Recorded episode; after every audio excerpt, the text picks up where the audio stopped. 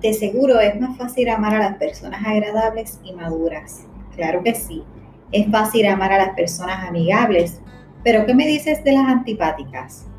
Pues esto supone un reto.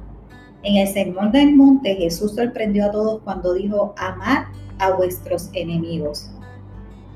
Hace salir su sol sobre malos y buenos, y hace llover sobre justos e injustos.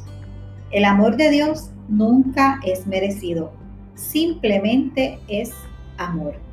Y esa es la clase de amor que tú y yo debemos dar a otros, ya se trate de personas maleducadas, desagradables o antipáticas.